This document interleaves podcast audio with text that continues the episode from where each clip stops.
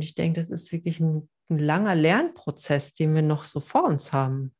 Ja, und an der Stelle möchte ich auch wirklich in die Runde rufen, kreativ damit umzugehen. Es geht nicht, wenn wir von Hybrid reden, es geht nicht darum, dass wir uns alle im Bildschirm sehen, sondern es geht um vernetzte Methoden, um wildeste, kreativste Zugänge ja. von Teilen. Und da sind wir bei dem Wort partizipieren. Mhm. Und weil du sagst ländlicher Raum, ich arbeite manchmal auch einfach nur über WhatsApp-Call und das geht fast überall und für fast jeden. Mhm. Ja, also es ist schön, wenn man nicht alleine irgendwie im Zimmer ist oder ich arbeite auch gerne im öffentlichen Raum oder draußen, wenn man zu zweit und sich verbindet über WhatsApp-Call, man kann die tollsten Sachen machen. Also ich sage, alles ist möglich, man muss es nur ausprobieren und Scheitern ist erlaubt. Scheitern ist erlaubt. Was heißt Hybrid noch? Ähm, du hattest in unserem Vorgespräch auch gesagt, du hättest, ihr hättet Methoden entwickelt, die jetzt nicht nur über den Bildschirm gehen, also über die Nutzung von Padlets oder du hast jetzt beschrieben oder von Audios, die ihr euch zusendet. Magst du dazu noch ein bisschen was sagen? Ja, gerne, gerne.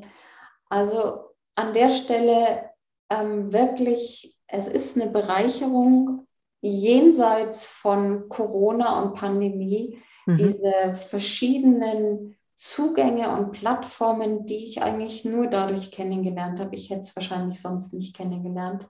Ja. Also, ähm, das, was ich eben beschrieben habe, dass wir damit und gerade mit der jüngeren Generation, die so handyaffin ist, ähm, ich nutze ganz viel die Handys, um ähm, Dinge aufzuzeichnen oder ähm, also ich kann, ich mache eine, ich mache eine kleine Bewegungsphrase, ähm, eine andere Person filmt oder ich habe ein, ich stelle das Handy auf einen Stativ oder an die Wand und ich habe einen kleinen, wirklich 30-sekündigen kleinen Filmmitschnitt von meinen Füßen, die sich bewegen. Und ich schicke diesen kleinen kleinen Videolink an eine andere Person oder mhm. an eine andere Gruppe in einem anderen Raum. So, und die haben jetzt meine Füße und haben die Aufgabe, mit diesem kleinen Fußintro eine Choreografie zu machen. Also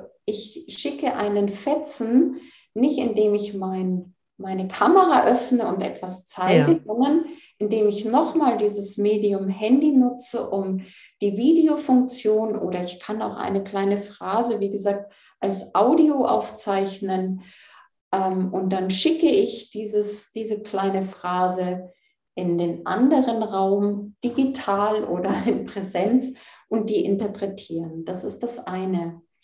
Das andere ist, dass ich ähm, die Plattform Padlet und da gibt es verschiedene. Ich nutze Padlet, weil ich es am intuitivsten finde und feststelle, dass wirklich fast jeder, jede schnell rauskriegt, wie das funktioniert. Ich nutze Padlet, um gerade wenn ich an Stücken oder an Themen arbeite, ähm, zwischen, sagen wir mal, ich treffe die Leute einmal in der Woche, einen Nachmittag oder einen Vormittag und zwischendrin gibt es die Möglichkeit, sowohl auf dieses Padlet zu gucken, indem ich ähm, Ergebnisse sammle. Ich habe zum Beispiel auf diesem Padlet dann diese 30-sekündigen Fußvideos ähm, hochgeladen. Oder ich ähm, habe ein Thema und sage, könnt ihr mal gucken unter der Woche, ob ihr einen kleinen Text dazu findet. Das heißt, ich benutze das Padlet, um eine Recherchearbeit zu machen, auf die wir alle zugreifen können. Mhm. Nicht ich sammle für mich, natürlich, ich sammle für mich auch das Material, aber ich öffne eine Plattform, die einen, ein, eine Diskussion ermöglicht und damit auch eine Partizipation ähm, auch auf einer, auf einer ähm, gestalterischen, dramaturgischen Ebene, wie ich es vorher nie hatte, weil es ist was anderes, ob ich in der Gruppe sitze und mit den Leuten rede oder ob ich ihnen eine Plattform gebe, wo sie Ja. drauf gucken können, wo sie alle möglichen Ideen von den anderen sehen und in ihrem eigenen Raum und in, wann auch immer sie wollen, da drauf gehen und eigenes noch dazu laden können. Und ich kriege erstaunliche ähm, Inspirationen über diese Padlets, die ich für mich nicht gefunden hätte. Hm, das ist total spannend. Also zum einen ist es, ist es wie so ein dritter Raum und der ist aber für alle gleich, ne? also Genau. gleichwertig ähm, und wo sich alle ausdrücken und gleichermaßen zeigen können und gleichzeitig verändert sich was in, dem, in der Prozessgestaltung und in dem Befüllen oder Initiieren, Mitmachen, äh, Impulse geben auf der Ebene, was sonst innerhalb von 90 Minuten verhandelt wird oder ähnlich wie im Breakout Rooms ähm, sind die Padlets auch so eine Möglichkeit, wo ganz eigenes Neues entsteht. Ja, weil man diesen Raum einfach öffnet und dann sieht man mal einfach, was dadurch entsteht. Das ist tatsächlich sehr spannend und da gibt es jetzt nochmal einen Bogen. So, und da bin ich dann wieder bei meinem Beamer.